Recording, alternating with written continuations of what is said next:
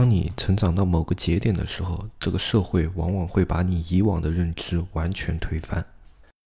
一片叶子可以遮目蔽日，一番良言可以醍醐灌顶。我们在前方披荆斩棘，希望后来者一帆风顺，共享商业智慧，共享创业成功。欢迎收听本期纸木淘宝内训。大家好，欢迎收听本期不严肃、不理性、不中立、不客观的大型娱乐淘宝经验分享节目，我是你们的老朋友黑泽。今天的节目正式开始之前呢，我想给大家先听一段简单的音频。这段音频呢，它原来是一段视频，是在新浪视频微博里面的，讲的呢是一个杭州的小学里面某位小学生的演讲。听完这个小学生的演讲呢，我自己还是挺有感触的，同时这个演讲本身也挺有趣的，所以这一期节目呢，特别想跟大家聊一聊这个演讲衍生出来的一些话题。所以呢。下面就由我们先听一下这段演讲，相信很多听众朋友前段时间也听过这个，或者说看过这个视频。不过这里为了让大家都可以先对这个演讲内容有一个概念呢，我还是在我的音频里面先给大家放一遍。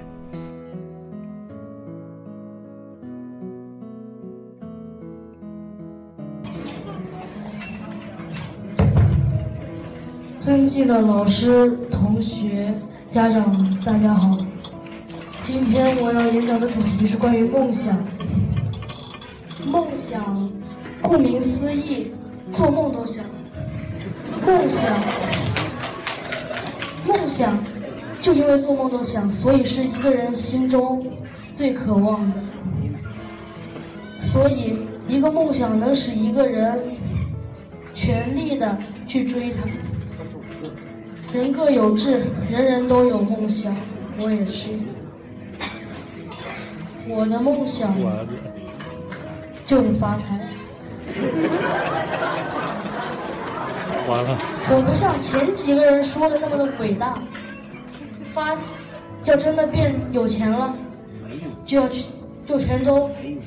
跑去给什么捐款啊，帮助别人什么的，努力了一辈子。好不容易发了笔财，为别人发的，不太实际吧？完了，等一下，来热个味儿。要真发了财，能帮到人的还是得尽量帮。我还有一，但是我为了发财，还有别的更重要的理由，就是从不久之前开始。总感觉压力特特别大，越来越累，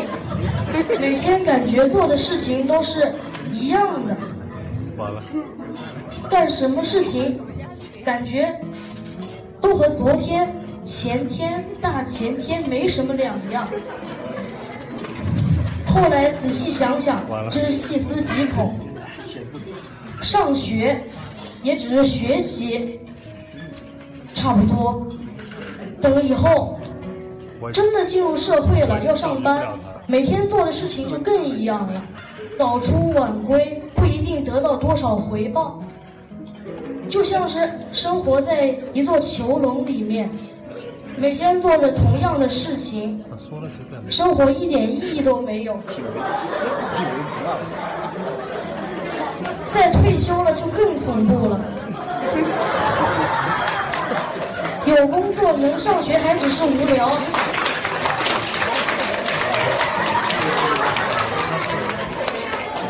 丢了待家里就真的没事可做了，什么都干不了。仔细想想看，回顾一下，这就是我的一生，活着有什么意思？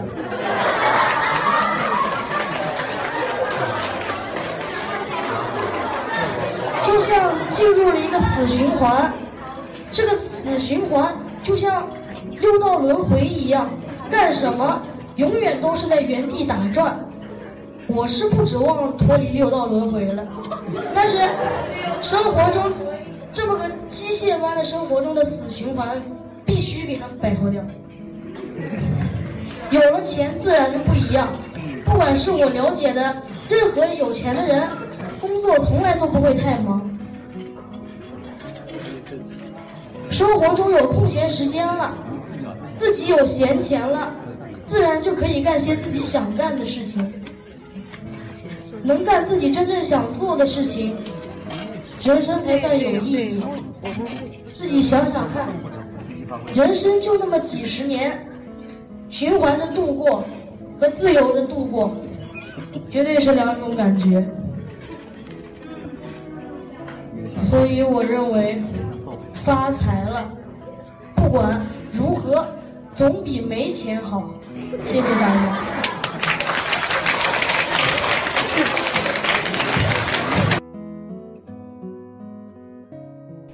这个视频在刚刚发布的时候是有很多的官微去转载的，但是后来呢，很多的官微他又纷纷把这个视频给删除了。那么据悉呢，就是这些官微的下面评论有很多都说这个孩子对于金钱的认识太过片面，然后由一个小学生呢来说出这样的观点，并且大肆宣传的话，可能会对社会教育有不良的影响，这是他们删除这个微博的原因之一。因为这些官。微大部分都是比较形象良好的一些官微，比如说什么北京青年报啊之类的，所以他们可能本着自身的一个账号形象，或者说他们的一个官微形象，那么他们就把这个微博给删除了。但是呢，我对他们删除微博的这个观点。并不是非常的赞同。首先呢，这篇演讲，如果那些人他只看到了这个孩子他对于金钱的追逐的话，那我觉得有问题的并不是这一篇演讲，而是那些人的视角。因为这篇演讲在我看来，它的本质讲的是自由。这篇演讲其实它的逻辑点非常的清晰，它并不是直接说我要发财，我要做个有钱人，然后我有钱以后怎么怎么样。他说的是什么呢？他说我发现我现在每天都在过的重复的日子，这让我感觉非常的可怕。而且我观察了我身边的大人，他们在工作以后过的生活比我还要重复，还要机械，这就让我觉得细思极恐。我不想要过这样的生活，所以呢，我想要金钱。为什么我想要金钱，或者说我想要？发财呢？因为在我的认知里面，所有的有钱人大多是非常自由的。所以说，这篇演讲你从逻辑点上去分析的话，他最后讲的是我是一个追求自由的人，而不是我是一个追求金钱的人。虽然这两点并不矛盾，但是他的逻辑的本质点，我觉得很多人他在抨击这篇演讲或者说这个视频的时候，他的基本逻辑点就是有问题的。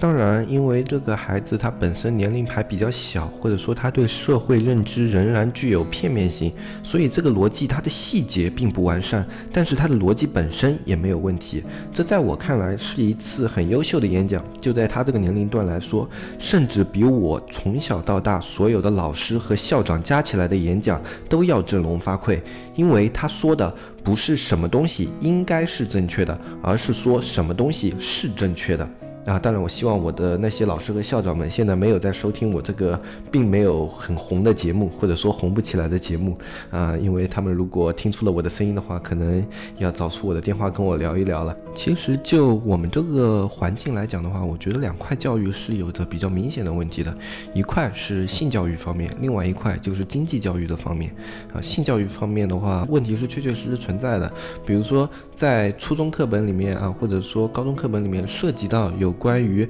啊生育啊，或者说繁殖类的一些课文，特别是人类繁殖的课文，很多的学校或者说教育，他们都会选择略过，并且在出题的时候，你会发现所有的出题老师都会对这一块的内容。进行一个跳过或者是略过，他们只是把这个当做一个知识放在课本里面，并不对这个知识进行解读，也不对这个知识进行教育。至少在我们当时那个环境下，它是这个样子的。现在的话，整个环境是怎么样，我不知道，因为我的孩子还没有到上学的年纪，然后我周围也没有现在这个年纪在读书的人，所以我对此不是非常的了解。但至少在我们那个年代是这样的，并且在我们后面几年我观察下来都是没有很好的改善嘛，所以这个。在我看来是一个问题，因为我觉得性不应该是一个被避开的话题，它是应该每个人都应应该去了解的一个常识。常识的缺失呢，有的时候反而会给我们导致一些危险，因为你不了解这个方面，你就不知道它的危险存在于何处。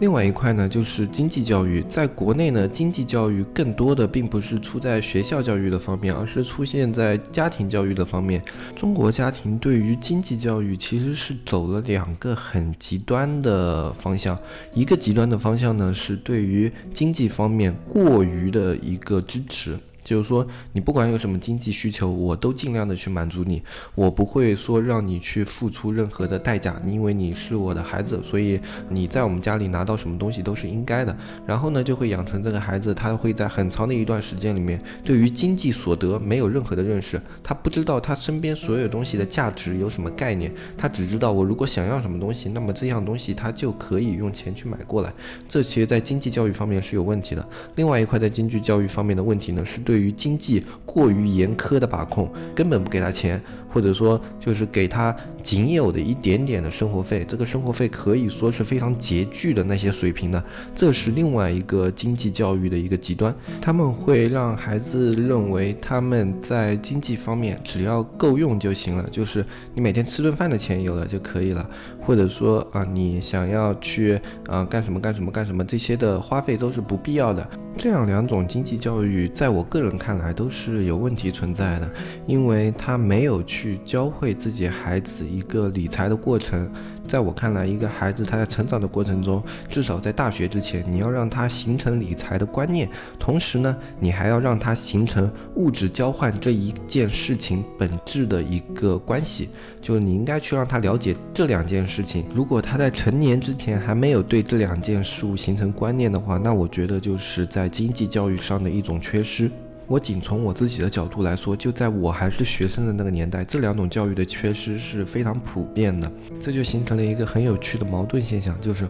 我们的社会认为性是不干净的、肮脏的东西，但是很多人在追求这件事情；我们的社会认为追求金钱是一件低俗的、俗不可耐的事情，但是大部分的人都为金钱所扰。在小学的话，大多数的人谈起梦想，那就是奉献，比如说当警察、当医生啊之类的，或者说是贡献，比如说科学家、宇航员之类的。但是很少有人会谈金钱，因为这太现实、太俗气，似乎玷污了梦想的这个词。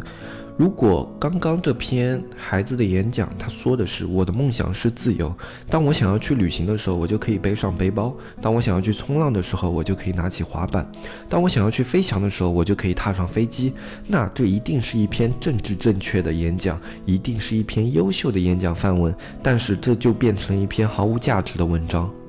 因为自由本就是建立在经济的基础之上的。这个命题并不绝对，但是适用于大部分的人。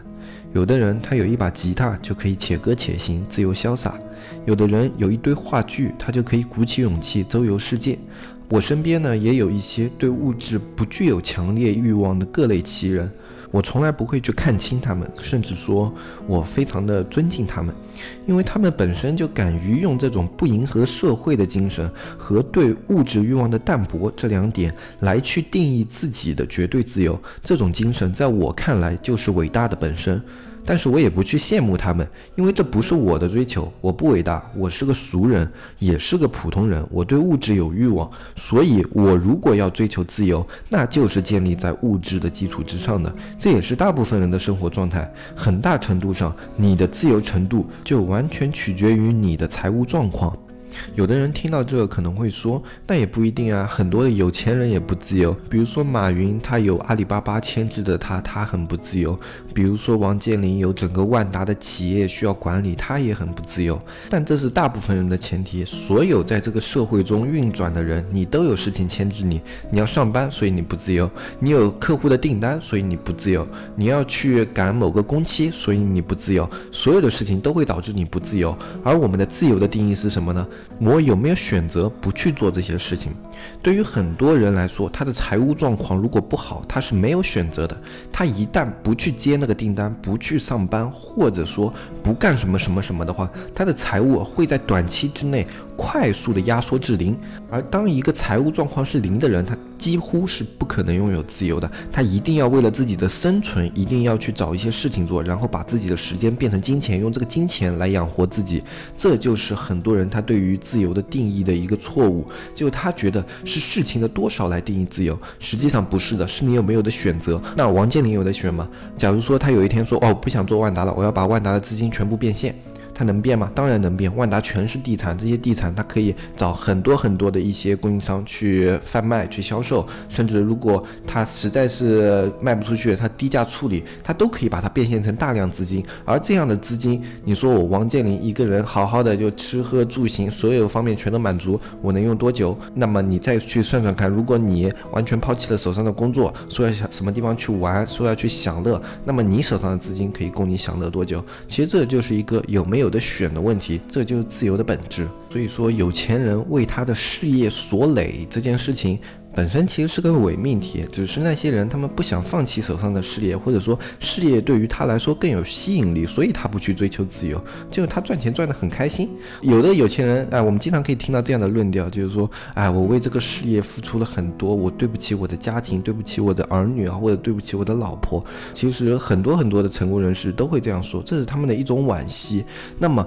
在这种惋惜过后，他是会去选择把他的盘子做得更大呢，还是说我把我手手上的盘子全都卖掉了，去陪我自己的妻子儿女呢？这时候很多有钱人他们选的绝对是前面那一部分，因为他知道，如果他真的喜欢他的家人，他爱他的家人的话，他去为他们创造更好的一个物质条件，是自己能够做出的最大的贡献，而不是陪他们一起吃喝玩乐。如果说这个例子举得太过遥远，那么当你跟你已经有些年迈的父亲和母亲说，你们不要这么辛苦了，反正在外面也赚不到几个钱啊，在家里好好享福享几年。他们会怎么回答你？他们肯定会说，能多赚一点是一点，哪怕让你的负担不要那么重，也是好的。这就是父母对子女的爱，或者说一个有责任心的人对他的家庭的爱，就是他能够用自己的力量尽可能的去减轻这个家庭的负担，同时他们的努力也有可能是为了让你更加自由。有很多的我的朋友的父母，他们都会有这样的一个观念，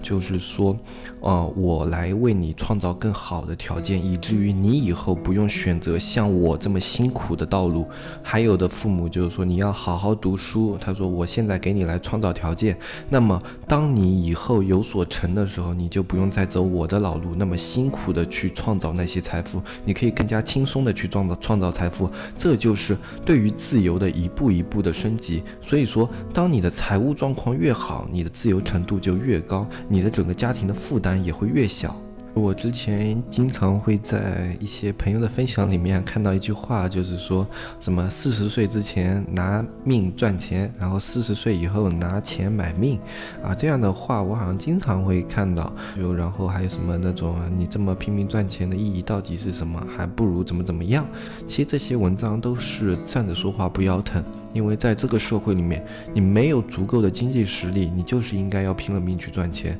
如果你不拼命去赚钱的话，那么就会导致你这辈子可能就像那个孩子说的一样，我这辈子怎么就活成了这个样子？我的一生毫无意义。我现在努力的目的呢，也是为了。让我的四十岁之后有的选择，我可以选择不用再去熬夜通宵，去我所有的事业里面投入我所有的精力。我也许可以在四十岁以后，用我已有的资产去做一些投资，用这些投资或者说更加轻松的项目来支付我自己的日常开销，或者说来满足我自己的一个物质需求，那就足够了。这就是我现在拼了命去赚钱的理由。我在用我现在的自由去买我以后的自由。我曾经也说过，这就是我创业的理由。因为我没有在某项技能方面达到那么厉害的一个水平，可以用某项技术来去创造大量的财富，那么我只能通过创业，通过我在商业上的一些选择、一些经验和一些智慧，去创造那一部分本该属于我的财富。那好，今天我们这一期节目大概就说到这里。其实主要说的呢，